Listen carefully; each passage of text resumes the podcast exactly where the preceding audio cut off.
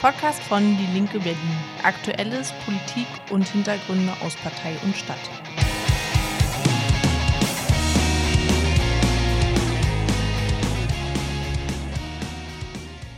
Willkommen beim Podcast der Linken Berlin. Hier ist Johannes, wie immer. Heute haben wir zwei Gäste hier, und zwar zwei Gäste von der Initiative 100% Tempelhofer Feld. Äh, der eine Gast ist Christoph und der andere Gast ist Amaya. Herzlich willkommen, schön, dass ihr hier seid. Dankeschön, hallo. Schön, dass wir hier sein dürfen. Ja, bevor wir anfangen, stellt euch doch mal kurz vor, wer ihr so seid, äh, was die Initiative ist und ähm, ja, was die Initiative bisher so gemacht hat. Also, wir kommen von der Bürgerinitiative 100% Tempelhofer Feld. Das ist die Bürgerinitiative, die damals den Volksentscheid initiiert hat, dass das Tempelhofer Feld frei bleibt, dass es nicht bebaut wird. Das ist mittlerweile neun Jahre her. Also, wir hatten vor einiger Zeit neunjähriges Jubiläum und ähm, vielleicht erinnert ihr euch noch, ähm, wir sind damals sehr viel in der Stadt rumgelaufen, diese, diese grünen Jacken, rote Klemmbretter. Der Weg zum Volksentscheid ist ja, dass man zuerst ganz viele Unterschriften sammelt und dann sagen wir nochmal mehr Unterschriften. Ähm, das war immer grüne Jacke und Klemmbrett. Und dann haben wir nochmal ähm, eine Debatte geführt in der ganzen Stadt, ganz viele Flyer verteilt und so weiter, waren viel auf der Straße.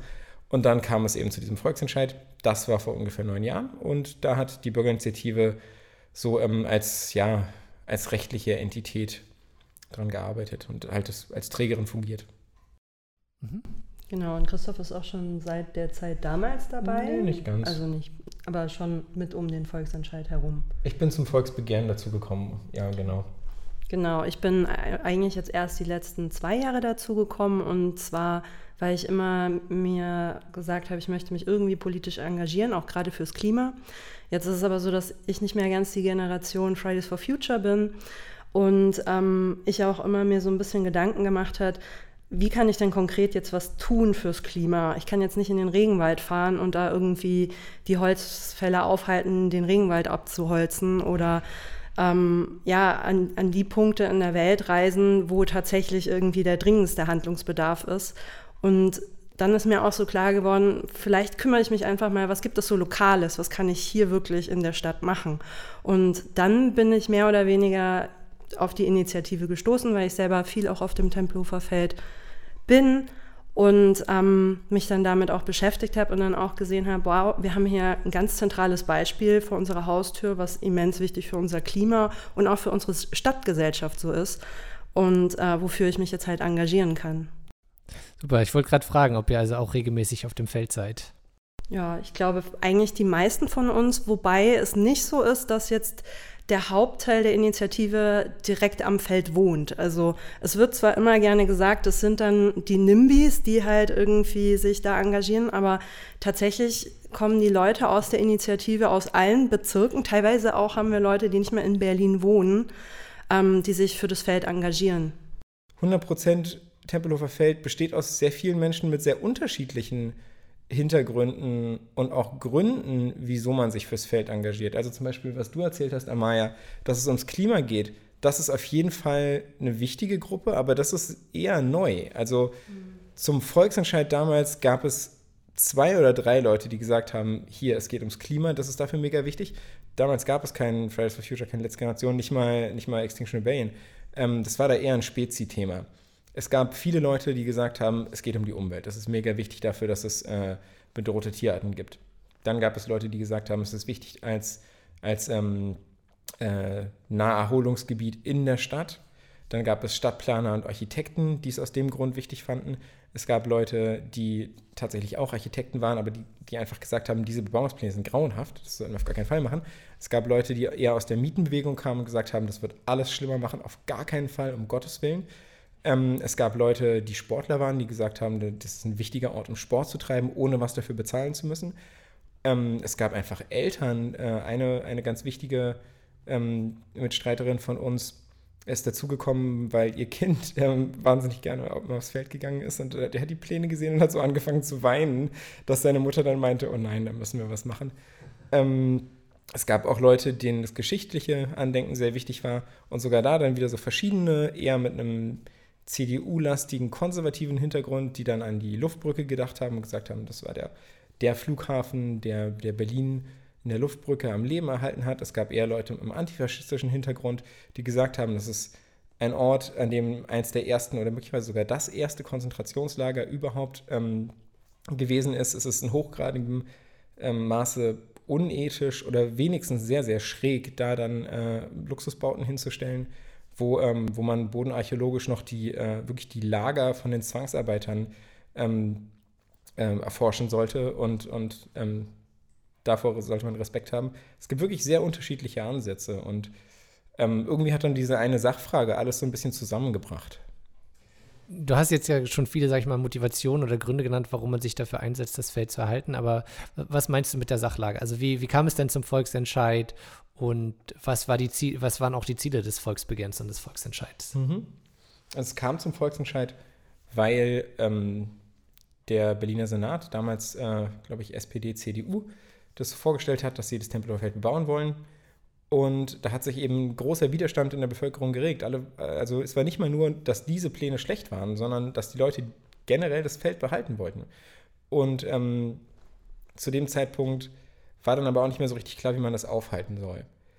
Und dann ist jemand darauf gekommen, okay, man kann sich hinsetzen, man kann einen Volksentscheid anstoßen. Wir können uns hinsetzen, können einen Gesetzentwurf schreiben. Und für den kann man dann Unterschriften sammeln und Kampagnen machen und kann versuchen, damit eine Wahl zu gewinnen. Wir können diesen Gesetzentwurf direkt ähm, zur Wahl stellen und die Berlinerinnen und Berliner darüber abstimmen lassen. Und das haben wir dann halt versucht. Es war wirklich ein ähm, David gegen Goliath-Ding. Also ja, ganz, es waren ja ganz gemischte Leute und eigentlich alles, keine, keine Profipolitiker dabei. Sehr viele, die so zum ersten Mal sich mit sowas einbringen. Zu dem Zeitpunkt gab es auch, ich glaube, einen erfolgreichen Volksentscheid, erst den Wassertisch. Aber ähm, äh, der Klimatisch war, äh, der Energietisch war gerade so, so mit 0, Prozenten am Quorum gescheitert. Ähm, und wir haben es halt trotzdem einfach probiert und ganz irgendwie versucht, dagegen anzukommen, dass man, dass man gegen, die, gegen die regierenden Parteien an, antritt, gegen ein sehr großes Bündnis aus, äh, aus verschiedenen Wirtschaftsunternehmen, BBU, ähm, die, die, die Wohnungsgenossenschaften auch, die ähm, die haben in ihren, in ihren Hausfluren richtig aufgehängt dagegen, dass man, dass man äh, für die Bebauung des Feldes stimmen soll und in die Briefkasten Sachen geworfen. Ähm, und ähm, das war schon, das war mega erstaunlich. Also ich hätte, ich hätte niemals gedacht, dass das so großartig ausgehen würde damals. Hm. Und was waren denn damals die Gegenargumente, die da vorgebracht wurden?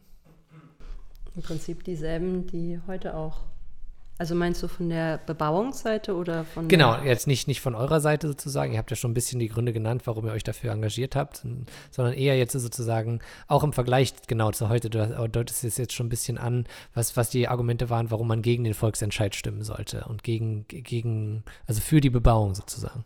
Ja, da muss man vielleicht mal sagen, also um was es damals ging. Ne? Also äh, im Prinzip die Baufelder, die da vorgeschlagen wurden. Das war ungefähr ein Drittel des Feldes. Auf der Neuköllner Seite, auf der Südseite und auf der, ähm, auf der Tempelhofer Seite. Und auf der Neuköllner Seite wäre vor allem Wohnfläche vorgesehen gewesen, auf der Südfläche ein Gewerbegebiet und auf der Tempelhofer Seite wäre es ein, so ein gemischtes Ding gewesen. Es wurde nirgendwo so richtig definitiv gesagt, um was es ging, aber die ganze Geschichte hätte ungefähr ein Drittel bis die Hälfte des Tempelhofer Feldes permanent bebaut und versiegelt und es hätte 100% der ganzen Geschichte verändert, denn es wäre noch ein, so ein Designerpark angelegt worden mit einem See und ähm, es wurde immer verkauft als, es geht um Wohnbebauung, es geht um Wohnungen auf dem Feld, es geht um Wohnungen auf dem Feld. Wie könnt ihr so egoistisch stellen, dass ihr Skateboard fahren geht und Drachen steigen, wo wir doch unbedingt Wohnungen brauchen? Ähm, das sind exakt die Sachen, die man jetzt auch. Und ähm, wir sind gegen dieses Märchen, dass es um Wohnungsbau geht, auch tatsächlich nicht angekommen. Eigentlich ja auch noch immer nicht aber die Hälfte dieser ganzen Geschichte, die, die Hälfte der Baufläche wäre ähm, Gewerbe gewesen.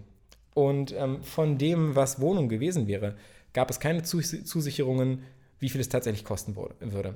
Es wurde immer nur gesagt, bezahlbarer Wohnraum. Das ist ein Marketingbegriff. Was ist bezahlbar? Bezahlbar ist, was jemand bezahlen kann. Da kann man eher umdrehen und sagen, wieso, wieso reden wir von bezahlbarem Wohnraum? so und so viel, als ob die andere ganze Masse dann unbezahlbar ist. Wieso, wieso ist das eine Kategorie? Wieso bauen wir etwas, was niemand bezahlen kann? Aber das ist Wortglauberei. Ähm, aber von dem Ganzen, was geplant war, wäre ungefähr die Hälfte Gewerbe gewesen und die Hälfte Wohnfläche. Von dem, was Wohnfläche gewesen wäre, ähm, war noch nirgendwo was Definitives fest zugesichert, was es überhaupt wird. Auf der Tempelhofer Dammseite, eins von drei Baufeldern, wurde das ein bisschen gesagt. Da wurde gesagt, die Hälfte wird, ähm, wird irgendwie 7 Euro oder sowas. Es wurde nicht zugesichert, wie lange. Es wurde nicht mal gesagt, dass es um die Fläche geht, sondern um die Wohneinheiten. Das bedeutet irgendwelche winzigen Harry Potter-Schränke unter der Treppe, ähm, die dann die Zahlen hochgezogen hätten. Und das ist dann aber so schnell, das, das klang halt dann so schnell so, so verwischt in den Medien. Ne? Die Hälfte der Wohnungen auf dem Tempelhofer Feld werden bezahlbar, klingt sehr ähnlich wie die Hälfte der Wohnungen auf der Wohnfläche, auf der Baufläche am Tempelhofer Damm. Ne? Und dann verrutscht es immer weiter. So, wir haben es nicht geschafft, aus den Köpfen rauszukriegen, dass es da um billige Wohnungen geht. Aber trotzdem hat Berlin sich entschieden, dass das Tempelhofer Feld frei bleiben soll. Und das Ergebnis war ja ganz überwältigend. Also wir hatten ähm, eine Mehrheit für den Volksentscheid, fürs Tempelhofer Feld in allen Berliner Bezirken. Ähm, in jedem Bezirk hat die Mehrheit dafür gestimmt. In zwei Bezirken hat nicht das Quorum ähm, hingehauen. Aber in allen Bezirken war die Mehrheit dafür, dass das Tempelhofer Feld frei bleiben soll. Es wird immer gesagt, dass, dass es so ein, so ein Anwohnerproblem wäre. Das stimmt nicht. Und jetzt gerade auch mit dem Klimavolksentscheid im Hinterkopf, wo jetzt viel darüber geredet wird, ob, ob die, ähm, das Stadtzentrum und der Stadtrand irgendwie gegeneinander geraten. Beim Tempelhofer Feldvolksentscheid war das nicht so. Hm.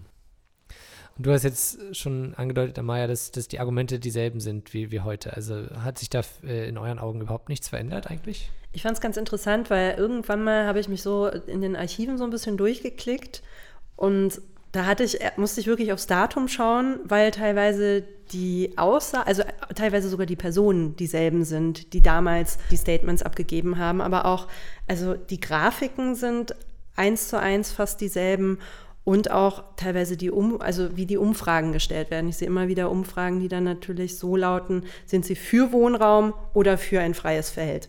Und das zeigt ja schon mal, das ist ja schon so ein bisschen subjektiv gestellt, weil nur weil man für ein freies Tempelhofer Feld ist, ist man ja jetzt nicht automatisch gegen Wohnraum. Und Wohnraum ist auch immer so ein abstrakter Begriff, womit man die Leute so ein bisschen einfängt. Aber was wir in den meisten Großstädten und gerade in Berlin haben, ist ja jetzt nicht ein reines Wohnraumproblem, sondern vor allem ein Mietenproblem. Und das haben wir in den letzten paar Jahren halt auch nicht besser auf die Reihe gekriegt, aber dieses Mantra bauen, bauen, bauen, was wir seit mindestens 15 bis 20 Jahren fahren, ist ja eigentlich, also für mich persönlich sehe ich da häufig, wir vertuschen so ein bisschen die Fehler der Vergangenheit und gucken da nicht drauf, weil wir gucken nie, was ist jetzt eigentlich die ganze Zeit gebaut worden? Warum hat das nicht irgendwie auch schon irgendwas besser gemacht? Ja, wem gehört das? Ja, sondern wir versuchen immer weitere Flächen zu akquirieren und äh, letztendlich dem Markt wieder zugänglich zu machen. Und gerade bei diesen Flächen wie das Tempelhofer Feld geht es halt um Flächen, die einfach sehr wertvoll sind. Ich weiß nicht, ob du das von da drüben sehen kannst, aber das hier sind die alten Wahlplakate zum, zum Volksentscheid. Ne? Der ist von der CDU hier. Blauer Himmel, so eine, so eine Gruppe von sehr weißen Menschen mit, mit äh, Hemden und der Slogan ist Wohnen, Wohlstand, Wohlfühlen, CDU. Und daneben die, die, die SPD, die haben eigentlich nur so den Slogan Wohnraum statt Stillstand dabei gehabt. Es ist exakt das gleiche Zeugs, was sie jetzt wieder rausholen. Das sind die alten Pläne. Das ist auch eine SPD-Grafik für die Bebauung. Ähm, ja, so ganz kleines bisschen, so ganz grünes, grünes Feld und dann die Bauflächen so in einem schönen hellblau am Rand. Und es ist ja nur so ein kleines bisschen Rand das ist auch was, was wir aus den Köpfen nicht so richtig rausbekommen haben. Dass es nicht bloß um so ein kleines bisschen Rand geht, sondern ja tatsächlich dieser Begriff Randbebauung ähm, gewählt ist, um die Dimensionen zu verstecken. Also wir reden hier über ein Drittel der Fläche. Und, oder eigentlich noch immer, immer wenn es um Randbebauung geht, ähm, ein Drittel der Fläche. Und das, sind, äh, das wäre eine Baufläche gewesen, größer als der Potsdamer Platz damals. Und alle Bauprojekte, von denen jetzt so gesprochen wird, wie viele, Bau, wie viele Wohnungen da gebaut werden, das sind größere Zahlen. Also jetzt wollen sie tendenziell mehr als damals. Also ist eigentlich, ne, genau, das, das äh, finde ich interessant, dass, ne, wenn dann gesagt wird Randbebauung, das ist um ein Drittel, also einfach auch über die Form des Feldes sozusagen, wenn man dann den Rand nimmt und dann das so rumzieht und geht, dann ist eigentlich relativ viel schon davon weg. Und das, äh, das, das, macht ja gerade die, die, das Interessante oder so des, des Feldes auch aus, dass es halt so eine, so eine weite Fläche ist, die man sonst in der Stadt nicht bekommt. Ja, man kann es auch gar nicht nur so geometrisch betrachten, weil es ja auch um die Nutzung der Flächen geht. Aber sogar wenn man es geometrisch, geometrisch betrachtet, dann gibt es Sinn. Ne? Also wenn ich mir einen Kreis vorstelle mit einem Radius, je weiter ich auf dem Radius vom Mittelpunkt nach außen gehe, desto größer wird hier der Umfang des Kreises. Das bedeutet, die Randflächen, also natürlich ist immer die Frage, wie weit ich reingehe, aber potenziell ist die Randfläche eines Kreises sehr, sehr viel größer als der Mittelpunkt. Ähm, und du meintest ja schon, es sind sehr, sehr, es sind eigentlich die gleichen Argumente und es sind wirklich die gleichen Leute auch teilweise. Also wir haben jetzt, ähm, jetzt haben wir ähm, Gebler als Stadtentwicklungssenator. Der war damals Staatssekretär. Gebler war der Staatssekretär, der an der Bebauung des Tempelhofer Feldes gearbeitet hat. Ähm, Martin Palgen, der war damals auch dabei. Ähm, äh, Giffey, unsere Ex-Bürgermeisterin, ähm, Von Neukölln. Ähm, die war damals, ähm, die war damals äh, Bildungsstadträtin. Achso, du meinst die Ex-Bürgermeisterin von Berlin. Und da, Ja. sie war ja auch Bürgermeisterin von man, muss, Neukölln. man muss die kleinen Feste ja auch feiern. Genau, genau. Ähm, Saleh war ganz vorne dabei. Saleh war damals schon immer sehr gut, immer zu betonen. Also vor dem Volksentscheid hat gerade Saleh das immer drauf gehabt, zu sagen, ja, wir müssen uns jetzt gar nicht hier auf genaue Pläne festlegen, sondern es geht nur darum, ob da gebaut werden soll oder nicht. Seit dem Volksentscheid redet er ständig davon, ja, den Leuten haben die Pläne damals nicht gefallen, aber diese Pläne wurden abgewählt. Wenn wir jetzt mit neuen Plänen kommen, ja, okay, entscheide dich, eins von beidem. Aber Maren Kern vom BBU war, glaube ich, der erste Mensch, den ich wahrgenommen habe nach dem Volksentscheid, der erzählt hat, ah ja, äh, jetzt ist ja so viel Zeit vergangen und hat sich alles verändert. Das war ein halbes Jahr nach dem Volksentscheid. Ähm, Stefan Evers von der CDU jetzt auch wieder ganz vorne dabei. Damals auch, der ist dann immer mit, äh, mit Saleh zusammen zu diesen ganzen Pressegigs gegangen. Ähm, und Kai Wegener tatsächlich auch. Ähm, und auch die ganzen, die ganzen gleichen Player, die IHK, die BBU, ähm, diese ganzen Leute, die genau, genau die gleichen Leute, die es jetzt auch erzählen. Das ist immer so ein bisschen, ähm, ja, wenig überraschend. Ist, wirkt auf mich immer so, diese, diese Schlagzeilen, CDU und SPD einigen sich jetzt doch darauf, das Tempelhofer Feld muss doch bebaut werden. Das wirkt immer auf mich wie der Bund deutscher Eisverkäufer entscheidet sich, wir brauchen doch mehr Eiscreme, wir müssen jetzt doch mehr Eiscreme produzieren. Wirklich, you don't say. Äh, was für eine Schlagzeile. Wir haben noch eine Kleinigkeit hier mitgebracht. Ja, das ist, das ist auch, also Das ist super lustig, das ist das, ich. was ich auch in den Plänen damals auf der Website gesehen habe. Ähm, das hier ist eine Grafik von den alten Bebauungsplänen. Ähm, da sieht man das Tempelhofer Feld von oben, man sieht so ein bisschen diesen, diesen Designerpark und dann die großen Blöcke drumrum. Ähm, und das hier ist der Bebauungsplan, den die CDU vor einiger Zeit vorgeschlagen hat. Der mehr oder weniger identisch aussieht. Es Ja, ist der Hammer. Das ist es derselbe eigentlich. es ist Bloß mit einem Wald. genau, sie genau, haben es einfach- ist sie mehr haben, Wald da. Sie haben einen Wald in die Mitte des Tempelhofer Feldes gefotoshoppt und sie haben äh, den, äh, die Wovereit-Gedenkbibliothek weggenommen. Die haben sie hier durch zwei Blöcke ersetzt. Ansonsten, es, man kann richtig sehen, es sind die gleichen, so die gleichen blöden auch. Visualisierungsblöcke. Sie Jetzt äh, muss man ja Wald hin, weil es ist wie die Klimaautobahn. Das ist, da muss einfach genau, mehr Grünzeug das ist der Hammer. Genau. Also, das ist so großartig. Es sind die gleichen Leute, es sind die gleichen, es sind teilweise die gleichen Grafiken, so ein kleines bisschen angepasst. Es sind die gleichen miesen rhetorischen Tricks. Ähm, also zum Beispiel jetzt auch vor, vor ein paar Tagen, äh, am 7.6. in der Taz, haben äh, Stettner von der CDU und äh, Düsterhöft von der SPD erzählt, dass man jetzt doch das Tempelhofer Feldgesetz kippen muss, um äh, Flüchtlinge aufs Tempelhofer Feld zu bringen. Menschen mit äh, Fluchterfahrung und so. Und wirklich äh, genau den gleichen Quatsch haben sie schon mal gemacht. Das war zwei Jahre nach dem Tempelhofer Feld, haben CDU und SPD damals ähm, die Flüchtling Flü Flüchtlingsunterbringungskrise als Vorwand benutzt, um eine erste Kerbe ins Tempelhofer Feld zu hacken. Und sogar das holen sie jetzt wieder raus. Der Flüchtlingsrat war damals schon entsetzt. Ähm, darüber haben wir die kennengelernt. Man lernt sich ja auch immer kennen und entwickelt sich weiter und so weiter. Ähm, und äh, jetzt sogar das holen sie wieder raus. Und natürlich, es sind genau die gleichen dämlichen Argumente. Wohnungsnot, das hat, die damals, das hat die Debatte damals auch total bestimmt. Wir haben die ganze Zeit über Wohnungen geredet. Wir haben sehr wenig über Klima geredet. Wir haben die ganze Zeit über Wohnungen und über Mieten gesprochen. Ähm, und trotzdem, diese Pläne sind damals knallend durchgefallen. Ähm, im, im, Im Podcast hat man ja aber so ein kleines bisschen mehr Zeit zu reden. Da finde ich nämlich, gibt es ein interessantes Detail. Also wenn ein Gesetzentwurf zum Volksentscheid kommt, dann hat das Abgeordnetenhaus das Recht, einen Gegengesetzesentwurf zu, vorzuschlagen, über den dann auch abgestimmt wird. Deswegen hatten wir damals im Volksentscheid zum Tempelhofer Feld zwei Gesetzentwürfe. Ich weiß nicht, ob du dich erinnerst. Ja, nichts mehr so gut, aber ich erinnere mich ja. Ähm, und der eine war der von der Initiative 100% Tempelhofer Feld. Und der hatte zum Thema, wir verabschieden ein Gesetz, das die komplette Fläche des Tempelhofer Feldes beschützt. Die wird nicht verkauft, die wird nicht bebaut, die wird weiterentwickelt in Bürgerbeteiligung. Und die Alternative war der Vorschlag vom Abgeordnetenhaus, der Rand soll bebaut werden und die Mitte soll frei bleiben. Und das bedeutet, also im Prinzip war das ein Trick weil erstmal dadurch wahnsinnig schwierig gewesen ist für die Leute zu unterscheiden, okay, die hießen fast gleich und wenn man so rauf guckt, dann wirkt es sehr ähnlich. Ähm, es, war sehr, es war sehr verwirrend. auch fast alle, die nicht bei der Initiative dabei waren damals, können sich teilweise gar nicht mehr erinnern, für was sie gestimmt haben, weil es irgendwie so. Ich kann mich erinnern. erinnern. Ja, ja, aber nee, nee, das ist ja, also ein Schelm, wer Böses dabei denkt. Aber das bedeutet jetzt ja im Rückblick, dass nicht nur die Mehrheit von Berlin dafür gestimmt hat, das Tempelhofer Feld freizubehalten, mit 63 Prozent, sondern es bedeutet auch, die Mehrheit hat explizit Nein gestimmt zu einem Gesetzentwurf, der sagt, wir bebauen den Rand und wir lassen die Mitte frei. Das waren 54 Prozent. Das finde ich mega interessant im Rückblick. Ja, also das sind wirklich, es ist faszinierend. Im, Im Englischen sagt man, äh, ich übersetze es jetzt aber mal, äh, die Geschichte wiederholt sich nicht, aber sie reimt sich. Und das ist wirklich äh, verblüffend, wie, wie viel jetzt gleich ist. Vielleicht können wir das, äh, die Grafik auch als, äh, als Bild für diese Folge benutzen. Das ist auf jeden Fall sehr unterhaltsam. Ähm, dann hast du jetzt auch schon erwähnt, ne, es ist ein Gesetzesvolksentscheid und äh, dann, dann gehen wir doch mal kurz da, darauf ein. Also was, was, was heißt denn dieser Gesetzesvolksentscheid? Was, was steht da irgendwie drinne? Was, was bedeutet der in der Konsequenz für die Entwicklung oder die Arbeit mit dem Feld? Und äh, genau, dann gehen wir von da aus aus weiter. Im Prinzip haben wir im Volksentscheid das Tempelhofer Feldgesetz verabschiedet. Und dieses Gesetz besagt ein paar grundsätzliche Sachen und dann hat es noch so eine Binnendifferenzierung. Die grundsätzlichen Sachen sind, das Tempelhofer Feld wird nicht verkauft, es wird nicht privatisiert, es wird nicht bebaut. Es wird in seinem Charakter, so wie es jetzt ist, als Naturschutzgebiet und zur Naherholung und zum geschichtlichen Gedenken erhalten und weiterentwickelt.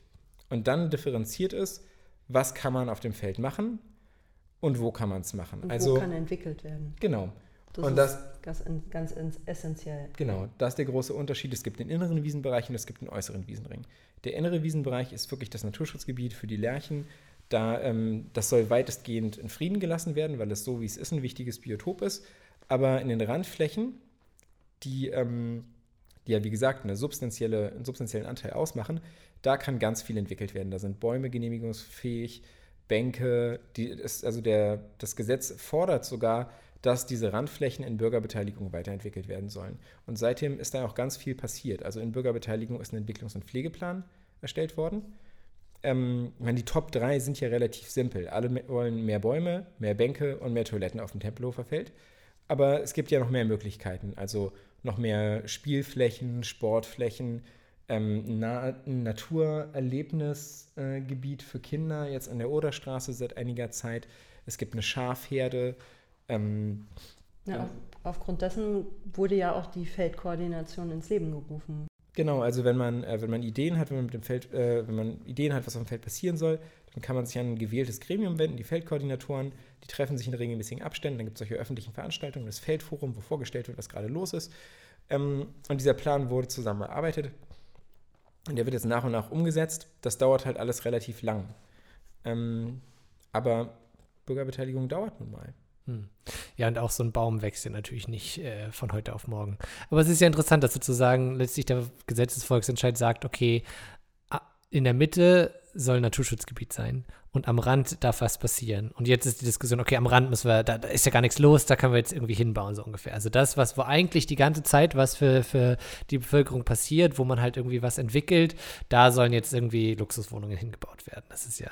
Das ist wahnsinnig ironisch, weil wirklich die, die Randflächen die meistbenutzten sind und das sind genau die, in denen alle diese Sachen passieren, wo ein sehr kleinteiliger Bürgerbeteiligung ähm, weiterentwickelt wird, wo Bäume gepflanzt werden. Ich glaube, in den letzten Jahren ein bisschen mehr als 100 neue, neue Bänke, neue Spielflächen. Da wurde jetzt gerade ein neues äh, Amphitheater für Open-Air-Kulturveranstaltungen hingestellt mit 350 Plätzen, gebaut von so einer Sozialwerkstatt mit Jugendlichen und Azubis. Also mit diesem Tempelhofer Feldgesetz geht ganz viel. Es eröffnet unglaubliche Gestaltungsmöglichkeiten, wenn man mit diesem Gesetz arbeiten will und nicht die ganze Zeit versucht, es kaputt zu machen. Also ähm, das hört man aber immer wieder. Vor kurzem ähm, gerade wieder ähm, Senator Gebler, der erzählt hat, dass man wegen 100% Temp das 100% Tempelhofer Feld ja gegen alles bedeutet und kein Baum, kein Nix und völliger Stillstand. Und das ist einfach falsch. Dieses Gesetz erlaubt ganz viel. Dieses, Ersetz, äh, dieses Gesetz hat es erlaubt, ein 350 Personen Amphitheater hinzustellen. Was es halt nicht erlaubt, ist ein Verkauf, eine Versiegelung, eine Privatisierung, genau. eine Entwicklung von Luxuswohnungen. Und das genau. ist ja das, das ist das, weswegen er vielleicht sagt, ah, man darf nichts, weil das ist das, was wir ihn eigentlich komplett sehen. Genau. Alles, was Geld bringt, das. Genau, das was nämlich Privatisierung, halt Kapitalentwicklung, das, das darf man nicht. Ja, genau. exakt. Ähm, dann, dann, dann sprechen wir doch ein bisschen darüber, ne? Man, man darf nichts, das ist ein Gesetzesvolksentscheid. Also wie versucht denn jetzt die Regierung äh, daran vorbeizugehen? Ist es überhaupt möglich jetzt, ne, diese Volksbefragung stand da plötzlich im Raum. Also kann denn die Regierung einfach jetzt, die aktuelle Regierung, so einfach da äh, das umgehen oder darüber hinausgehen oder müsste sie eigentlich in dem Sinne Rechtsbruch betreiben? Wie, wie schätzt ihr diese Pläne der, der, der neuen Landesregierung ein zum Tempelhofer Feld? Also insgesamt, sie könnten ja das Gesetz selber auch einfach ändern. Das können ja Parlamentarier mit einer einfachen, einfache Mehrheit. Einfachen Mehrheit das ist ein Gesetz im, wie jedes andere. Genau, könnten sie einfach machen.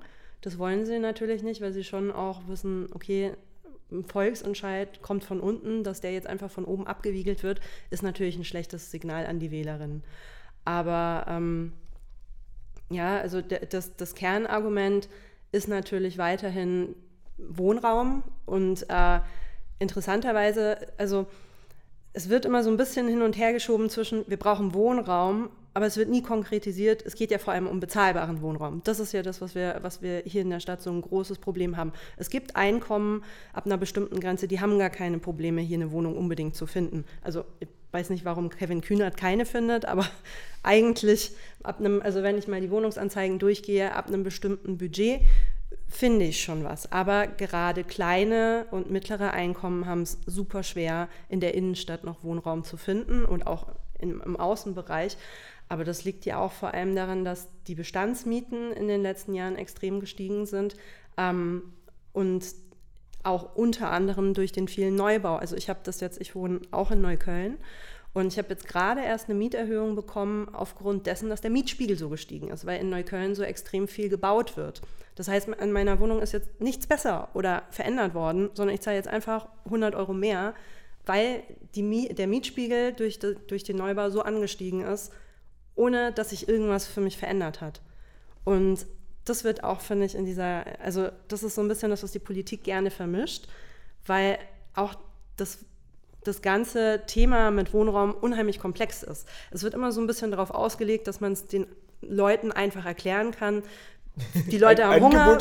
Wir brauchen, wir, brauchen, wir brauchen mehr Angebot. Aber das ist so ja nicht, nicht komplett funktioniert, unter anderem, weil wir auch begrenzte Flächen haben das wird halt bewusst, denke ich, auch nicht ausdifferenziert. Es wird halt immer wieder, die großen, starken Begriffe werden immer wieder in die Diskussion geworfen, auch um die Diskussion am Leben zu erhalten. Weil dass das Tempelhofer Feld bebaut worden werden soll, das kommt ja nicht aus der Bevölkerung selber. Das ist ja die Politik, die immer wieder sagt, so, jetzt müssen wir darüber aber nochmal reden und nochmal und nochmal. Und interessanterweise natürlich der, der, dasselbe Bündnis, was damals halt auch bauen wollte, steht jetzt wieder da und sagt, oh, jetzt müssen wir aber doch nochmal darüber reden es ist ein bisschen, ja, es wirkt manchmal so, es ist die Lösung für alles. Wir müssen Tabletop bauen. Egal, egal ja, was los ist. Auch vor dem, vor dem Hintergrund so, es fallen ja jetzt gerade wahrscheinlich jährlich 7000 Sozialwohnungen aus der Bindung. Beim Tempelhofer Feld geht es ja jetzt nach den Plänen um gerade mal 5000 Wohnungen und Davon ist ja nicht mehr klar, wie viele überhaupt Sozialwohnungen sein würden.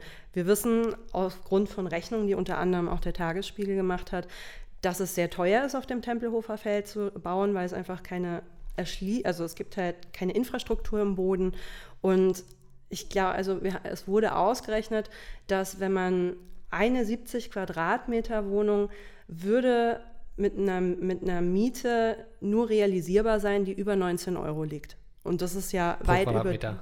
Hm? Ja, pro Quadratmeter. Pro Quadratmeter. Nein, pro Wohneinheit. Ja. 19 Euro. Herzlich willkommen. Pro, pro Quadratmeter. Und das, das ist, ja viel, schon ja, ja. weit über dem, was so äh, sozial verträglich ist. Hm.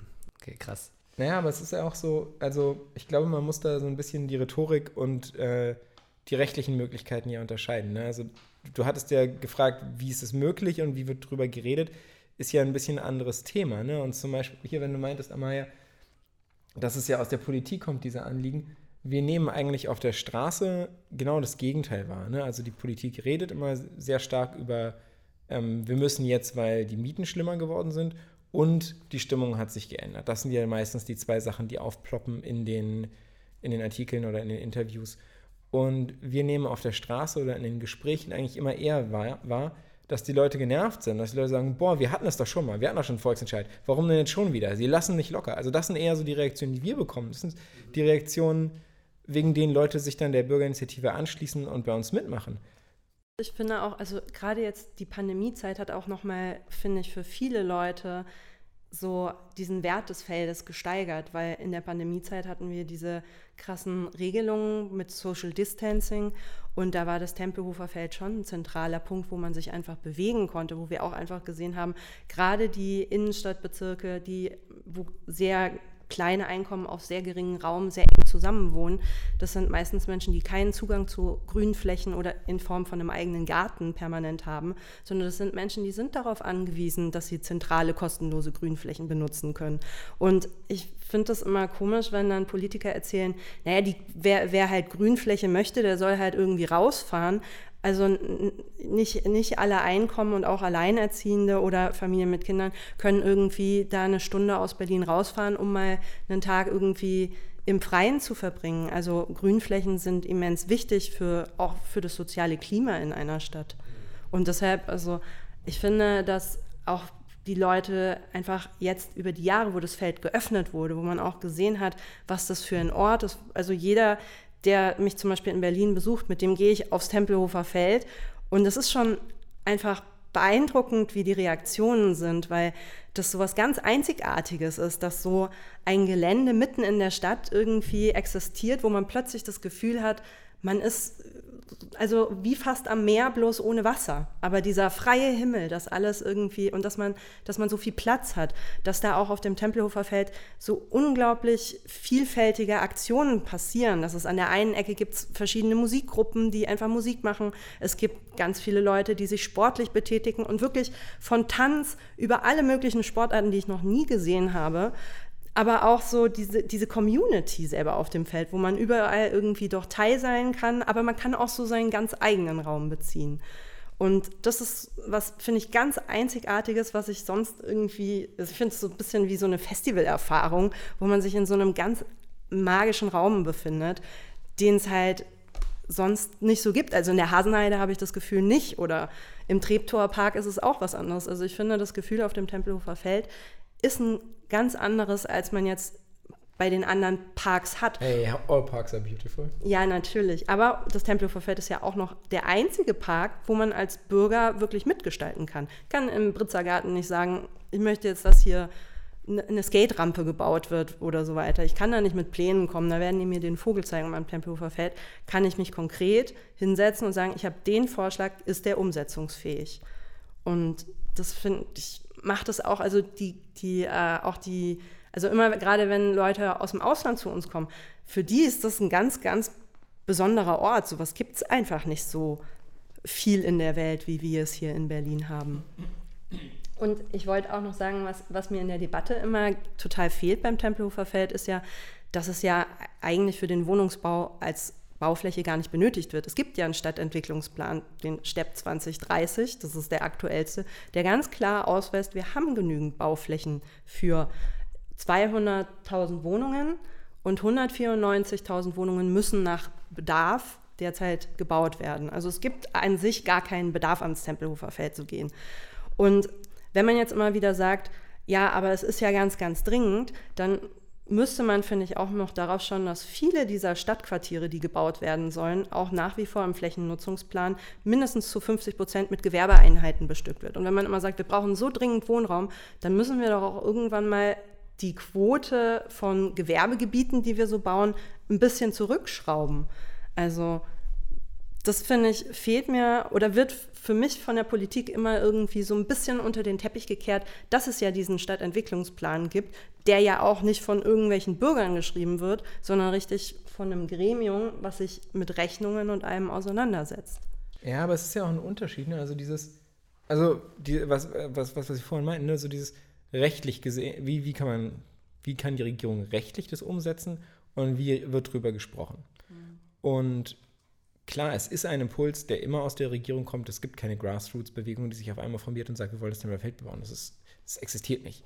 Ähm, die FDP hat mal versucht, die Volksentscheid dazu anzustoßen. Die sind untergegangen wie ein bleiernes Zeppelin. Ähm, und ähm, Das muss aber irgendwie immer so sich Legitimität dann so herbeireden. Also rechtlich gesehen ist es, wie du sagst, Amaya, ne? mit einer einfachen Mehrheit im Abgeordnetenhaus könnte es geändert werden. Das wollen sie aber nicht. Und ähm, deswegen muss man das irgendwie rhetorisch verpacken und dann halt gucken. Und jetzt wurde von solchen Volksbefragungen gesprochen.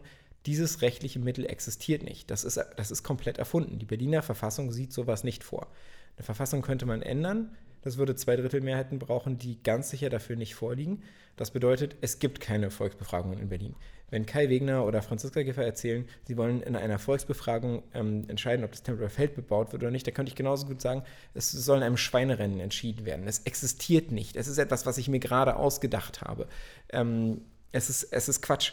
Und ähm, das wird so gesagt, natürlich um zu suggerieren, dass es legitim, dass es eine Legitimität hat, dass es, ein, dass es einen Rückhalt hat, der so nicht existiert.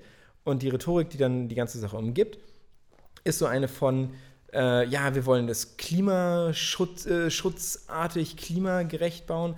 Das ist natürlich völliger Quatsch. Also das ist, bewegt sich auf einem Level mit der Klimaautobahn der CDU oder mit dem Klimawald auf dem Tempelhofer Feld. Ich weiß nicht, was für ein seltsames Asterix-Verständnis davon, wie Bäume wachsen, man hat, hat damit man auf sowas kommt. Ähm, und bei der, bei der CDU, okay, gut, wie gesagt, Klimaautobahn, was willst du dazu sagen? Aber bei der SPD hat man dieses Gefühl ja teilweise auch. Also vor der Wahl war Giffey in diesem Taz-Talk. Und das war für mich mega faszinierend, weil sie da auch drüber gesprochen hat, dass man auch auf dem Tempelhofer Feld bauen müsste und so weiter. Und das kann man dann ganz klimafreundlich machen mit begrünten Fassaden und einem Dachgarten und einer Steckdose fürs Elektroauto vorm Haus. Und ich habe mir das angehört und habe wirklich so, ich hatte das Gefühl, ich realisiere, entweder hat sie es nicht verstanden oder sie will es nicht verstehen oder sie denkt wirklich, dass Klimaschutz so eine Art extra Feature für Premium, äh, für Premium-Segment Wohnfläche ist. Aber das geht ja völlig an der Dramatik vorbei. Es geht völlig daran vorbei, was immer erzählt wird, dass es bezahlbar sein soll. Ne? Ein Dachgarten muss gepflegt werden. Wer bitte hat ein Geld für ein Elektroauto? Ähm, das, ist nicht, das ist nicht der billige Wohnraum. Und gerade Giffey, also das ist ja das eine, ne? dass man immer das so mit Greenwashing versuchen will, so nett darzustellen. Und das andere ist natürlich immer, wir brauchen billigen Wohnraum, wir brauchen billigen Wohnraum. Giffey hat im neuen Deutschland auch schon gesagt, sie hält 30 Prozent an sozialem äh, Wohnraum für oder 30 Prozent bezahlbarer Wohnraum in einem Projekt ist ein zu viel an sozialen Problemen bei jetzt. Ich erinnere mich an die Aussage. Ja, ja. ich erinnere mich da auch sehr gut daran. Ähm, also abgesehen von so einem Hochglanz-Klima- Bauwettbewerb, der das verkaufen soll, wieso das eigentlich ganz toll ist, wird die ganze Zeit darüber geredet, wieso man das aus billigen Mieten braucht. Ähm, vor zwei Tagen gerade hat Gebler angekündigt, dass sie jetzt ein Buch bauen wollen und dass es klimagerechter Wohnraum wird. Und der, der NABU hat dieses Projekt kommentiert mit, das ist Betonpolitik pur. War gerade jetzt vor zwei Tagen. Ähm, wenn es, schaut auch an Architect for Future übrigens auch nochmal, ganz, leisten wahnsinnig interessante Arbeit zu dem Thema. Und dieses ganze, dieses ganze Ding so zu, ähm, ähm, äh, also äh, billiger Wohnraum auf dem Feld, das ist ein Märchen, über das ich nachher wahnsinnig gerne nochmal sprechen würde. Aber nochmal zu diesem Thema mit den Volksbefragungen. Die existieren ja aus einem guten Grund nicht. Brexit ist die berühmteste Volksbefragung. Das ist praktisch ein Volksentscheid, der von oben initiiert wird, bei dem ähm, Positionen sehr gut mit Falschinformationen oder missverständlichen Informationen durchkommen und es ist sehr schwer, das zu entkräften. Ähm, das ist äh, keine, kein organisches Interesse aus der Bevölkerung, sondern es ist von oben aufgedrückt. Es ist tendenziell sehr antidemokratisch. Und es ist kritisch. Ich finde, es hat, es hat Sinn, dass wir das nicht, dass wir das nicht haben. Und wenn man, wenn dann, äh, wenn Gebler dann gefragt wird, ja, wie soll das dann ablaufen mit so einer Volksbefragung, sowas gibt es ja gar nicht, dann wird er in Interviews immer ganz pumpig. Das, das sind Formalismen, die Sie uns jetzt hier vergehen wollen. Das sind Formalismen. Nein, das ist kein Formalismus. Es geht darum, ob es überhaupt möglich ist, was er da erzählt. Und wenn es hier einfach um Befragungen geht, naja, wir setzen das Parlament nicht nach dieser Beliebtheits- äh, Umfrage, wie beliebt deutsche PolitikerInnen sind, äh, regelmäßig neu zusammen. Wahlen sind ziemlich gute, also Wahlen sind, sind ja so eine Art methodisch gesicherte, sorgfältige, faire Umfragen und an die halten wir uns dann aus guten Gründen. Und ähm, wenn es dann immer darum geht, dass die Stimmungen sich geändert haben, dann werden so, also wird sowas, irgendwelche Umfragen herangezogen, Seaway oder sowas, die mega äh, kritisch sind, wenn es um die Methodik geht. Ähm, die quantifizieren nicht. Seaway kann dir sagen, wie viele Menschen eine bestimmte Aussage getätigt haben, wenn sie gerade auf einer bestimmten Internetseite gewesen sind. Die sind teilweise methodisch zusammengesetzt. Also nachdem sie auch noch einen Artikel gelesen haben zu einem bestimmten Thema, der potenziell irgendeine bestimmte Position vertritt. Das ist gar nicht böse gemeint, aber jeder Artikel zeichnet ja irgendwie ein Bild. Ähm, das ist total schräg. Ähm, und die Umfragewerte, die teilweise dann aus, aus renommierteren Häusern sind, die haben vor dem Volksentscheid alle falsch gelegen. Die Umfragen zum Tempelhofer Feld, soll das bebaut werden oder nicht, die waren vor dem Volksentscheid. Alle, ja, es soll bebaut werden. Das kam da immer raus. Und dann kam der Volksentscheid und es war ein krachendes Nein, das Tempelhofer Feld soll frei bleiben. Ähm, Tilman Häuser vom BUND hat sich mal die Arbeit gemacht ähm, und hat die Tagesspiegel-Umfragen sich rausgesucht äh, die seitdem immer mal wieder, so alle halbe Jahre wieder aufploppen. Die Stimmung hat sich geändert. Das Tempelhofer Feld soll jetzt doch bebaut werden. Ähm, und er hat sogar gezeigt, dass sogar in diesen Umfragen nach und nach die Zustimmung für eine Bebauung sinkt. Also sogar nach, den, sogar nach diesen methodisch ungesicherten äh, zeigt sich eigentlich, dass die Stimmung sich eher in die andere Richtung wandelt. Aber vor allem, wenn man sowas behauptet, muss man ja irgendwie harte Zahlen haben. Und die Leute, die ich an der Bushaltestelle gefragt habe, oder meine WG, das ist, also Data ist ja, also Daten sind nicht der, ähm, der Plural von Anekdote. Ich muss ja irgendwie sagen, anhand welcher, anhand welcher Matrixen, anhand welcher Fakten und Zahlen kann ich zeigen, dass die Stimmung sich geändert hat. Und die besten Zahlen, die uns dazu einfallen würden, wären die Besucherzahlen. Und die gehen extrem nach oben. Jedes Jahr wird es mehr. In den letzten Besucherzahlen, die erhoben wurden, war es wieder, also jedes Mal ist es ein Rekord. Ich habe die Besucherzahlen vom Tempelhof Feld, ist so ein bisschen wie die, das schlechteste Wahlergebnis der SPD. Das ist so die, die, der Höchststand der Besucher auf dem Tempelhofer Feld. Warte, warte, bis nächstes Mal gezählt wird. ähm, ich, ja, ich will ja gar nicht lästern, aber ähm, die Besucherzahlen auf dem Tempelhofer Feld gehen immer weiter nach oben. Die letzte Erhebung hat 70.000 Menschen an einem normalen Wochenende im Sommer erhoben. 200.000 ähm, am ganzen Wochenende. Das war, glaube ich, irgendwann im Sommer. Das bedeutet schon schönes Wetter, aber jetzt nicht besonderer Feiertag oder sowas. 70.000 pro Tag. Ähm, das ist eine enorme Menge. Und es gibt, eine, es gibt ein Besuchermonitoring und es gibt eine Wertigkeitsstudie, die auch zeigen, die Menschen kommen nicht alle aus Neukölln, Tempelhof, Kreuzberg, die kommen aus der ganzen Stadt. Ähm, und die Sachen, die dann genannt werden, was man da macht, die gehen sehr durcheinander. Es ist sehr reichhaltig. Aber fast alle sagen, sie schätzen dieses Gefühl von Weite und von Freiheit und dass man machen kann, was man will. Fragen wir mal eher positiv zum Feld selbst sozusagen. Was ist denn jetzt, ihr habt es auch schon ein bisschen angedeutet, aber vielleicht könnt ihr es noch mal ein bisschen weiter ausführen. Was ist denn jetzt in den letzten Jahren passiert? Was soll da noch passieren? Und, und viel grundsätzlicher auch, warum brauchen wir auch de, de, den Erhalt des Feldes? Also was, was ist euer, eure Einschätzung, was, weswegen das Feld wirklich wichtig ist? In seiner jetzigen Form. Ich meine, Christoph hat ja schon erzählt, dass das Luftschloss ist jetzt auf der Tempelhofer Seite entstanden. Also man muss ja sagen, dass die Entwicklungen vor allem bisher auf der Neuköllner Seite also passiert sind. Das merkt man ja auch ganz deutlich auf der Neuköllner Seite. Also ich merke das auch immer bei meinen Freunden, die entweder von der Tempelhofer oder Neuköllner Seite kommen. Man merkt schon, wenn man von Neukölln her aufs Feld kommt, dann ist da total viel. Dann gibt es da erstmal irgendwie die, also die Almendegärten, die ja wirklich auch sehr schön sind. Dann gibt es da äh, das, das, äh, ähm, die Skatefläche, also ich weiß nicht, ob man Taxiway ist das. Naja, ich würde sagen Skatefläche. Es ist eine gut asphaltierte, da würde ich auch sagen, ist so mit einer der, der Punkte, wo das Feld am allervollsten ist. Direkt daneben ist auch eine der Grillwiesen. Und äh, deshalb wurden dort ja auch inzwischen verstärkt die Toiletten ausgebaut, weil man da tatsächlich immer das Problem hatte, es gibt äh, Toiletten an jedem Eingang, aber sobald man halt so ein bisschen aufs Feld raufläuft, ist es dann immer schon in einer guten Entfernung zurück und dann gehen die Leute natürlich viel in die Büsche und das ist dann wegen dem Artenschutz und auch für die Umgebung nicht immer so gut, wenn das dann irgendwann eine bestimmte Masse erreicht. Und deshalb wurden jetzt auch eben also äh, neue Toilettenstützpunkte überall aufgebaut, aber es werden auch Bäume neu gepflanzt. Bei den Bäumen ist einfach nur wichtig, dass die immer ohne Kronenschluss gepflanzt werden damit die Frischluftschneisenfunktion des Tempelhofer Feldes erhalten bleibt. Deshalb, wenn man so ein bisschen übers Tempelhofer Feld geht, dann sieht man auch diese neuen Standorte der Bäume. Die haben auch tatsächlich Bäume ausgewählt, ähm, die teilweise eben Streuobstbäume sind und die auch ein bisschen besser an die klimatischen Veränderungen angepasst sind. Also, also, die jetzt noch kommen werden. Genau, also das, es werden jetzt zum Beispiel keine Nadelbäume so viel gepflanzt, weil die ja sehr, sehr stark unter diesen langen Trockenperioden ähm, leiden. Aber es gibt zum Beispiel auch ähm, bei den äh, hinten an der Autobahn hin, da ist ja, äh, da ist ja schon eine Skatefläche oder beziehungsweise eine Fläche, die vor allem von Skatern genutzt wird. Da ist auch so ein kleiner Fitnesspark, der, der äh, relativ guten Anklang findet. Und es gibt jetzt auch so eine Holzbowl, die äh, also auch barrierefrei ist, was ganz toll ist. Weil das gibt es zum Beispiel sonst in der Stadt auch nicht. Die meisten Skate-Möglichkeiten sind nicht barrierefrei und jetzt kann man da halt auch eben mit einem Rollstuhl theoretisch skaten. Ähm, es gibt außerdem auch noch das im Haus 104, da gibt es ja von 100 Prozent hat auch noch so äh, ein Projekt, das nennt sich Feldmusik.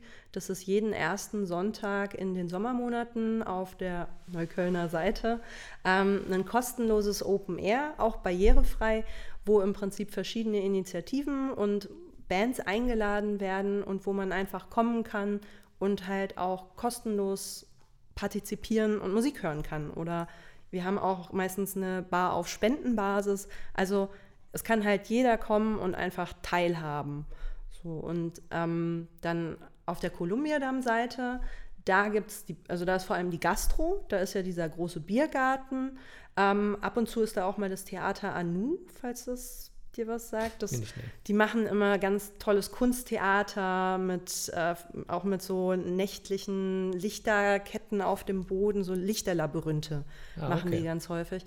Und auf der Columbia-Damm-Seite, da, da sind die großen Sportflächen, die jetzt auch schon eine Weile, also es gibt da Softball und alles Mögliche.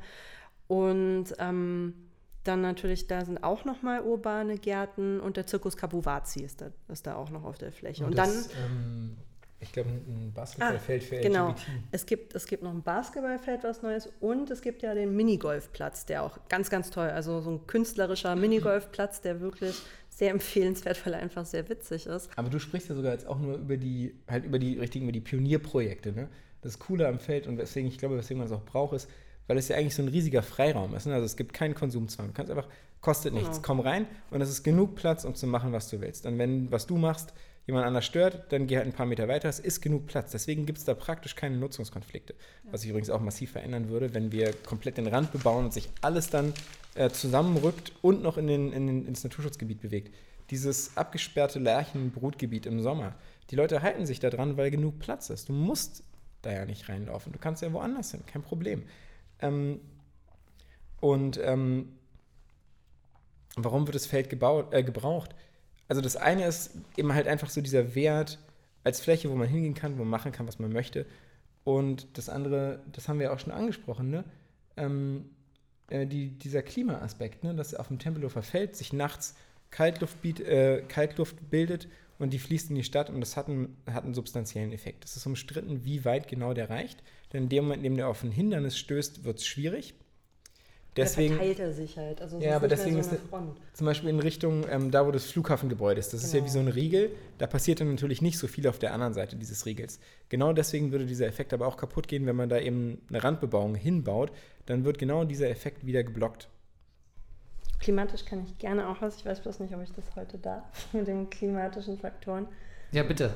Ja, weil es ist tatsächlich immer so, ähm, die, also die, so die, die normale äh, oder das, das, das äh, Kreuzworträtselwissen sagte bei vielen, ja, Wälder sind ganz, ganz wichtig für uns, weil Menschen Wälder als sehr angenehm empfinden.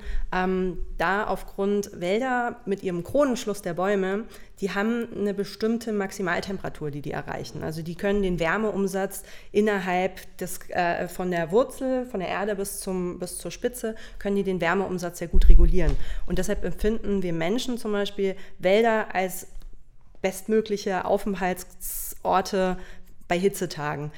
Kaum einer würde jetzt aber auf eine Graslandschaft gehen, weil Graslandschaften sich im Gegensatz zu Wäldern tagsüber sehr doll, also sehr doll, sie haben auch eine Maximalgrenze, sie heizen sich stärker auf als Wälder, aber sie kühlen sich nachts extremer ab. Und das liegt eben auch wieder an diesem Kronenschluss, weil Wälder die Wärme sozusagen vom Tag über mehr speichern und sie weniger schnell runterkühlen und Freiflächen hingegen, da gibt es ja im Prinzip keinen Stauraum. Die, äh, die Erde kann diese Wärme nicht behalten und deshalb kühlen sich Graslandschaften und Felder extrem nachts ab. Das merkt man auch wirklich, wenn man mal, also wenn man entweder am Tempelhofer Feld mal nachts vorbeifährt oder auch wenn man mal so den Unterschied zwischen, man fährt jetzt mal außerhalb einer dicht versiegelten Gegend einfach mal auf dem auf dem Feld. Es ist meistens viel kälter als im Wald. Also es sind immense Temperaturunterschiede. Und das kann man tatsächlich, das finde ich ganz interessant, auch im Umweltatlas in Berlin sehen. Also wenn man da einfach mal den Tiergarten und das Tempelhofer Feld vergleicht, dann sieht man, dass das Tempelhofer Feld nachts ein viel extremerer Kaltluftproduzent ist als der Tiergarten. Das mag auch daran liegen, der Tiergarten, der ist so ein bisschen durch die Art, wie er bebaut worden ist, ähm, also die, die ehemalige Frischluftschneise, die der Tiergarten hatte, war der Potsdamer Platz. Der ist komplett bebaut worden und deshalb ist der Tiergarten im Prinzip eine Kälteinsel inmitten der größten Hitzeinsel von Berlin.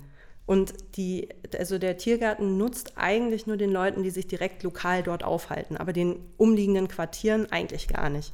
Das Tempelhofer Feld, halt dadurch, dass es, also in seiner, in seiner Form ist es deshalb so genial für die Kaltluft, weil über gehölzfreien und Vegetation oder niedrigen mit niedriger Vegetationsflächen, da bildet sich sehr stark Kaltluft nachts und dadurch, dass es eben keine dichten Bäume gibt, kann diese auch abfließen und der Wind, der dann halt auch dort sehr gut zirkulieren kann, trägt es dann in die anliegenden Bezirke. Das ist natürlich nicht so, dass das Tempelhofer Feld ganz Berlin kühlen kann, aber gerade die anliegenden Bezirke, die die dicht bebautesten und dicht versiedelsten sind, für die ist das immens wichtig. Und das sind doch eben, das sind halt extrem verdichtete Orte in Berlin. Ne? Also genau, und das sieht man auf den Hitzekarten tatsächlich, dass es einfach wirklich Temperaturunterschiede von teilweise 4, 5 Grad sind. Was viel ausmacht. Total, absolut. Ja, ich fand es interessant. Ich hatte irgendwann mal so ein, äh, äh, wo sie so einen, ich weiß nicht, ob es so ein Klimaforscher, Stadtforscher, irgendwas war, den sie interviewt haben. Ja, hier, das nutzt ja irgendwie nur so ein paar hundert Meter und dann ist es weg. Äh, wir bräuchten eigentlich viel mehr Grünflächen irgendwie in der Stadt verteilt. Das ist ja schön und gut, könnte man jetzt argumentieren. Du hast jetzt irgendwie klar gemacht, warum es trotzdem sehr wertvoll ist. Aber äh, der, ich meine, der politische Umkehrschluss, wenn man dann so SPD und äh, CDU, die würden das dann natürlich irgendwie politisch mobilisieren ja, nutzt ja sowieso nichts, wir brauchen mehr Grünflächen, als ob sie die kleinen Grünflächen woanders dann bauen würden. Das, also das ist, ist, ja, genau. ne, das ist halt so ja. vorgeschoben. Da so. gab es ja auch diese ja. eine Studie, da, die auch, ich weiß gar nicht. Genau, das ist, genau, das ist, ist diese Klimastudie, ne? dieser genau, Klimaforscher. Kann, kann Scherer, Scherer, Professor Dr. Die äh, Überschrift lautete, warum es sinnvoll ist, das Tempelhofer Feld fürs Klima zu bebauen. Und der Inhalt war, naja, Grünflächen sind so wichtig, dass wir sie, dass wir eher am besten gar nicht bauen auf den Grünflächen und deshalb bauen wir lieber auf dem Tempelhofer Feld. Aber das bedient ja eigentlich nur, dass wir die Grünflächen gegeneinander dann ausspielen. Ja, ja. Also diese, diese Scherer-Studie, also ich finde, die ist ein schönes Beispiel für ähm, also diese, ähm, diese Logikfehler, mit denen sowas dann rangezogen wird. Natürlich ist, natürlich ist es ein seriöser Wissenschaftler, klar. Aber der hat nie gesagt, der, der sagt nicht, dass das Feld zu bebauen klimafreundlich ist. Das ist Quatsch. Was der sagt, ist, alle Grünflächen überall in der Stadt bebauen ist schlecht. Und weil der, der Druck auf die Grünflächen steigt, wenn wir das Tempelhofer nicht bebauen, dann ist es besser, die Kleinen zu bebauen. Das ist so ungefähr, was der sagt. Ich kann ihn noch zitieren, wenn du möchtest. Nicht die Kleinen zu bebauen. Also, ähm, der, äh, der, der, der sagt, ich zitiere, damit zu argumentieren, dass die Nichtbebauung des Tempelfeldes gut für das städtische Klima sei, sei, weil damit eine große Grünfläche erhalten bliebe, ist nicht die ganze Wahrheit, denn zur Wahrheit gehört auch, dass, wenn Teile des Tempelfeldes nicht mit Wohnungen bebaut werden, sich der Druck auf noch brachliegende oder Vegetationsflächen in anderen Quartieren erhöhen würde. Denn aufgrund des Wohnungsmangels wird weiter gebaut werden. So, aber das ist kein Klimaargument. Das ist ein stadtpolitisches Argument. Das ist ein wohnpolitisches Argument. Der Mann ist ein super Klimaforscher, aber das ist nicht der Punkt. Ähm, wenn man sagen würde, wir wollen nicht, dass Grünflächen bebaut werden, damit muss grundsätzlich Schluss sein, dann, dann äh, dreht sich das alles ja. Das ist eine andere Prämisse. Ähm, wie gesagt, es ist kein Klimaargument, ähm, zu sagen, lieber das als alles andere, sondern das ist ein baupolitisches Moment. In diesem Bauen, Bauen, Bauen, damit muss Schluss sein. Und dann ein anderer Punkt in dieser Scherer-Studie, ähm, äh, Palm for You heißt die, glaube ich, ähm, da spricht er darüber, dass ähm, das äh, wahnsinnig viel ausmacht, äh, Stadt, also so Bäume in der Stadt zu haben und Begrünung von kleinen Flächen, von Innenhöfen und so weiter. Ähm, da schreibt er eine hochaufgelöste Situation, Simulation für das Berliner Tempelhofer Feld sowie den angrenzenden Schillerkiez hat nämlich gezeigt, dass von baumbestandenen Innenhöfen und baumgesäumten Straßen an warmen Tagen und Nächten eine kühlende Wirkung ausgeht. Das bedeutet, dass ein innerstädtisches, kleinräumiges Mosaik aus Bebauung und Vegetation das Stadtklima deutlich verbessert. Also jeder Baum zählt. Äh, Zitat von BBA, 15.05.23. Ja, super, großartig. Unterschreiben wir komplett. Aber Warum sind wir in der Opposition, dass entweder Straßenbäume dastehen oder das Tempelhofer Feld wird bebaut. Also was ist denn da, das, was auf dem Feld nicht gebaut wird? Bedeutet das dann, dass wir die Grünstreifen, dass wir da jetzt Wohnungen hinbauen, dass wir die Stadtbäume abhacken und da Wohnungen hinbauen? So ein, also das, das ist unfair gelesen, so das stimmt so nicht. Oder zumindest wirkt es auf mich so, als ob das eine künstliche Opposition ist. Wir wollen, also wir, wir können die Mietenprobleme nicht damit lösen wollen, dass wir immer alle Grünflächen bebauen. Und es stimmt natürlich, dass der Druck auf die enorm wächst. Die Wuhlheide jetzt gerade, oh ja, die Liebe der CDU für Wälder, ähm, dass die Wuhlheide unter Druck gerät, dass die Elisabeth auch unter Druck gerät. Jetzt hier ähm, in Buch. Ähm, und noch ganz viele andere, immer kleinere Grünflächen. Die geraten immer unter, äh, unter stärkeren Druck. Aber die darf man eben gerade nicht, wie du gesagt hast, einmal, die darf man gerade nicht gegeneinander ausspielen, sondern eigentlich bräuchten die grundsätzlich alle so einen Schutz wie das Tempelhofer Feld. Das Feld ist nicht genug. Ich glaube, wir müssen jetzt langsam zum Schluss kommen. Aber eine letzte Frage habe ich noch, weil du hast es jetzt auch, glaube ich, wirklich klar ausgeführt, ne, dass es so gegeneinander ausgespielt wird. Und du, Maya, hast gesagt, es gibt eigentlich schon Pläne, wo man eigentlich bauen kann. Das heißt, es ist nicht notwendig. Trotzdem gibt es immer wieder den Versuch, das, das Feld äh, für, für privatwirtschaftliche Entwicklung, für Profitstreben äh, zur Verfügung zu stellen. Wir haben jetzt eben auch schon über die, die Pläne oder die Versuche gesprochen, das zu erreichen. Wie, wie, wie seht ihr das denn als Initiative? Wie stellt ihr euch gegenüber diesen Plänen auf? Was, was sind eure Erwartungen, äh, gegen was ihr euch jetzt wehren müsst? Ähm, wie können, müssen die Leute jetzt wieder mehr aktiv werden? Gibt es noch Leute, die zur Initiative kommen? Also was ist die, eure Haltung als Initiative dazu und, und was, was denkt ihr, muss jetzt in den nächsten Jahren passieren? Also, also es, es, kommen ja immer mehr Leute auch in unsere Initiative. Ich bin ja einer davon, die auch da mit deshalb zur Initiative gekommen ist, weil man halt jetzt wieder sieht, oh, es gibt politischen Druck, oh, ist es jetzt wieder, ist das Feld jetzt schon wieder in Gefahr? Also es kommen viele Leute auch neu zu uns, genau deshalb, weil sie das mitkriegen. Aber es ist trotzdem auch noch nicht bei allen angekommen. Also es ist halt klar, wir sehen jetzt halt die Leute, die zu uns kommen, aber ich kriege auch immer mal wieder, wenn ich auf Demonstrationen und so bin und Flyer verteile, auch Leute mit, die dann sagen, oh was, wieso ist das jetzt, gibt es jetzt wieder eine neue und wo kann ich unterschreiben? So, also ähm, es, es, es für uns oder so in der Initiative ist so ein ganz wichtiger Punkt, einfach die Leute zu informieren. Auch ähm, es gibt einen großen Prozentteil der Leute, die sagen, sie finden das Feld total toll, aber sie, sie trauen sich oder sie haben halt nicht die Argumente dafür, wenn immer diese, dieses, äh, diese Keule mit, mit äh, bezahlbare Mieten und Wohnraum kommt. Und das muss man den Leuten ja einfach auch nur mal noch mal klarer erklären, okay, es ist dasselbe wie damals. Es bedeutet nicht, dass wir jetzt irgendwie bezahlbaren Wohnraum kriegen. Es, es, es, wird nicht als Bauland gebraucht. Und es sind ganz einfache Informationen, die man einfach nur den Leuten irgendwie zeigen muss, damit sie verstehen, oh, ich muss jetzt hier gar keine schlecht, schlechtes Gewissen haben. Ich muss nicht hier in der Umfrage mich so fühlen, dass ich gegen Wohnraum bin, weil ich fürs Tempelhofer Feld bin. Aus diesen Dingen wollen wir die Leute rausbekommen. So. Und zum Beispiel die Wir enteignen hat ja auch gezeigt, dass sich die ganze Debatte über Mieten in Berlin extrem verändert hat. Also dass eine Million Menschen für die Enteignung von Deutsche Wohnen und Co. gestimmt haben. Das ist so ein starkes Zeichen dafür, dass die Leute andere Lösungen für das Mietenproblem wollen und, und die ja auch sehr beliebt sind. Ne? Also das ist immer so ein bisschen das linke Trauma, ähm, dass man so in den Sachfragen mega, mega gute äh, Zustimmung hat und dann wählen die Leute was anderes. Ähm, und deswegen finde ich Punkten so, das ist so interessant bei Volksentscheiden, weil das ja wirklich immer so solche Sachfragen sind, so hier, so wie sieht's aus? Mega viele Leute, die SPD gewählt haben, müssen DW-Enteignen befürwortet haben.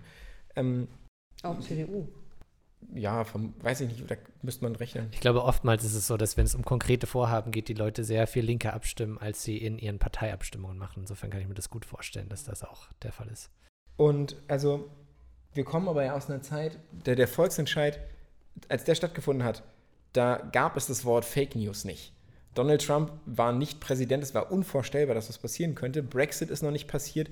So dieses ganze also diese, diese, diese Hochzeit des Populismus, diese, nicht des Populismus, die Hochzeit der Demagogie, die angebrochen hat, äh, das war damals ja irgendwie alles noch nicht so richtig. Oder, naja. Ja, wir haben ja gesehen, die CDU hat sich sozusagen schon damals genau derselben Argumente bedient, die sie auch jetzt wieder macht, wo es ja letztlich auch eine Verzerrung der, der Realität oder der, der Auswirkungen insofern Aber deswegen ist das, was wir als Initiative halt vorhaben. Ne? Wir müssen jetzt wirklich mit den Leuten, äh, wir müssen machen, was wir am besten können. Wir müssen wieder mit den Leuten reden. Ähm, die Argumente sind ja alle da die, sind, die haben sich auch sehr wenig geändert oder sie sind drastischer geworden. Ähm, es geht darum, wieder zu informieren, das Feld ist bedroht.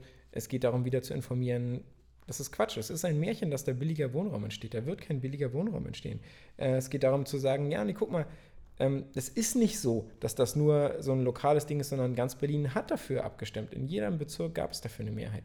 Ähm, es geht darum, wieder darüber zu sprechen, wir wollen Klimaschutz nicht gegen Grünflächen, also der Klimaschutz, Klimaschutz gegen Wohnraum. Genau, Klima gegen Mieten. Das ist Quatsch, das ist eine falsche Opposition, die akzeptieren wir nicht. Wir wollen nicht soziale Gerechtigkeit gegen Klimaschutz ausspielen lassen. Ähm, und ähm, gerade auch dieses, wir wollen nicht die verschiedenen Grünflächen gegeneinander aus, äh, ausspielen lassen. Und deswegen wollen wir auch wirklich noch viel mehr ähm, den Kontakt zu den anderen Grünflächeninitiativen verstärken, teilweise auch sehr kleine, teilweise, teilweise auch sehr große. Ähm, da muss viel mehr Zusammenarbeit passieren. Und zum Beispiel, ähm, gerade auch jetzt mit der Linken, wir freuen uns total, wenn wir in die BOs eingeladen werden, ähm, wir kommen da gerne vorbei, wenn es euch interessiert. Wir können gerne mit euch drüber reden, wie es mit dem Tempelhofer Feld aussieht, wieso das Tempelhofer Feld freizuhalten auch für Spandau und für Marzahn-Hellersdorf und für Steglitz-Zehlendorf wichtig ist. Ähm, wir kommen auch zu Kindergeburtstagen. Ähm, wir haben Clowns und alles. Ähm, also wir wollen wirklich gerne, ähm, wir kommen in, in, gerne in BOs, wir wollen wirklich darüber sprechen. Das wird jetzt wieder Zeit, die Berliner und Berliner daran zu erinnern. Wieso habt ihr schon mal dafür gestimmt? Ähm, habt ihr ja. Ihr hattet ja gute Gründe dafür, die haben sich nicht geändert, lasst euch das nicht einreden. Ja, und wir haben ja vor allem jetzt auch inzwischen ein paar Studien, die das tatsächlich auch wirklich, wo wissenschaftlich untersucht wurde. Zum Beispiel die Wertigkeitsstudie, da wurde wirklich von Wissenschaftlern untersucht, was das Feld so einzigartig macht. Und die zeigen das anhand verschiedener Punkte, die zeigen das im Punkto Artenschutz, die zeigen das im Punkto eben auch mit der, äh, mit der Kaltluft- und Frischluftschneise, aber auch im Punkt soziokultureller Zusammenhalt und die Stadtgemeinschaft. Also, und das ist nicht das, die einzige Studie, aber das ist die aktuellste, die ist jetzt gerade mal ein, zwei Jahre alt. Und wenn man die durchliest, versteht man wirklich sehr gut, was das Feld so einzigartig macht. Und das ist auch ein, eine der Studien, die wir versuchen eigentlich wirklich so jedem in die Hand zu drücken, weil da ganz, ganz viel auch drin steht, was wissenschaftlich fundiert ist. Da reden wir jetzt nicht, oder da kann man nicht immer nur einem, äh, muss man sich nicht immer nur sagen lassen, ja, das ist hier ideologisch oder so, sondern das ist Wissenschaft, was da drin steht und das ist wirklich nachgewiesen. Also deshalb eben, wer sich dafür interessiert, sollte auf jeden Fall die Wertigkeitsstudie oder die Studie zur gesellschaftlichen Wertigkeit des Tempelhofer Feldes lesen. Oder laden uns in die BO ein. Also, ihr habt es gehört. Wir werden die ähm, Studie dann auf jeden Fall in die Shownotes der Folge packen. Das ist ja sicherlich interessant für die Leute. Ich wollte jetzt noch mal zum Abschluss erwähnen, es hat sich auch insofern was verändert. Ihr habt es ja wirklich äh, ausgeführt, was jetzt auch alles neu dazugekommen ist. Also immer vor zehn Jahren könnte man sagen, okay, am Rand passiert, ist nicht so viel passiert. Aber jetzt ist sehr viel dort passiert, dass jetzt alles dann dementsprechend mit bedroht wäre, wenn sich dort was verändern würde. Aber genau, ihr habt Christoph gehört. Wenn ihr ähm, für die Linke kann es auch heißen, einfach jetzt die Gespräche mit der Initiative zu suchen und dann wiederum als Linke auch nach außen zu gehen und diese Argumente weiter zu verbreiten. Weil für mich, also das war jetzt wirklich auch sehr spannend, interessant, was Sie jetzt nochmal erwähnt haben, sozusagen, das so in der ähm, zusammen, also dieser Dichte zusammenzufassen, was dort alles irgendwie auch Wichtiges passiert und warum das irgendwie eine, eine wichtige Rolle ist. Insofern ähm, danke ich euch auf jeden Fall, dass ihr hier wart und äh, für eure Arbeit auch. Äh, ich würde euch jetzt noch mal die Gelegenheit zu äh, ein paar letzten Worten geben, wenn ihr möchtet, aber ansonsten ähm, machen wir dann hier einen Punkt. Ja, also ich hoffe, dass wir hier gemeinsam weiterkämpfen und dass äh, wir jetzt nicht immer diesen, diesen einfachen äh, äh, populistischen Reden der Kapitalinteressen zum Opfer fallen, sondern ich hoffe wirklich, dass wir das Feld so erhalten können, wie es ist, weil wir müssen auch immer uns klar sein, wenn wir den Rand bebauen, es wird immer einen neuen Rand geben und die verschiedenen Flächen werden auch in Nutzungskonflikte gehen. Also wenn wir den Rand, der jetzt für die Bevölkerung zugänglich ist, wenn wir den vernichten, der bleibt vernichtet. Das kann man auch nicht mehr einfach so wiederherstellen. Das ist schon auch eine Entscheidung, die nicht mehr einfach so um, also umkehrbar ist. Und das würde einfach auch bedeuten, dass das Feld, so wie es jetzt ist, würde sich komplett verändern. Das wäre in seiner, in seiner Form, die es jetzt so einzigartig macht, wäre es nicht mehr. Und weil sich eben auch die Artenschutzgebiete und die Nutzung, äh, die Nutzung des Feldes nur funktioniert, so wie es jetzt ist. Und das ist so ein einzigartiger Ort, den wir hier in Berlin haben. Da lohnt es sich für zu kämpfen und sich dafür einzusetzen. Ja, Lautenschläger hat mal geschrieben, ähm, früher ist man in Berlin an den Kudamm gegangen und heute geht man aufs Tempelhofer Feld. Und gerade in Corona war das ja so ein richtig so, ein, so eine kleine andere Welt. Ne? Also wir hatten da den Slogan, 2014 haben wir das Feld gerettet und 2020 rettet das Feld uns. Das ist ein unglaublicher Schatz und der wird immer wichtiger. Und den kaputt zu machen, das nimmt das, was allen gehört. Dieses Feld ist der Garten für ganz Berlin. Und da kannst du hingehen, ohne irgendwas zu bezahlen und du kannst machen, was du möchtest. Und die Leute, die daran verdienen werden, den kaputt zu machen, die damit Geld machen, das sind die, die sowieso die Ressourcen haben, sich gegen die kommende Klimakatastrophe zu verteidigen. Die haben ihre Dachgärten ähm, und ihre Klimaanlagen und, und, können, und, können, rausfahren und so weiter. Die Leute, die dann in der Innenstadt sitzen, die immer heißer wird, äh, die haben das alles nicht und die werden am schwersten davon getroffen. Wir haben jetzt seit 2018 mehr Hitzetote als Verkehrstote in Deutschland und in Berlin. Ähm, und wir sind noch nicht bei 1,5 Grad und wir werden auch nicht bei 1,5 Grad bleiben, glaube ich. Also jede Grünfläche ist wichtig, das Tempelhofer Feld ist wahnsinnig wichtig, aber auch jede andere. Deswegen, wenn ihr andere Grünflächen kennt, die bebaut werden oder die bedroht sind, meldet euch bei uns. Ähm, das Feld ist nicht genug, wir brauchen sie alle. Und kommt zur Feldmusik. Wunderbar, ich danke euch nochmal vielmals. Danke, Maja, danke, Christoph. Ähm, und äh, danke auch fürs Zuhören und schönen Tag noch. Ciao. Das war der Podcast von Die Linke Berlin. Aktuelles, Politik und Hintergründe aus der Partei und Stadt.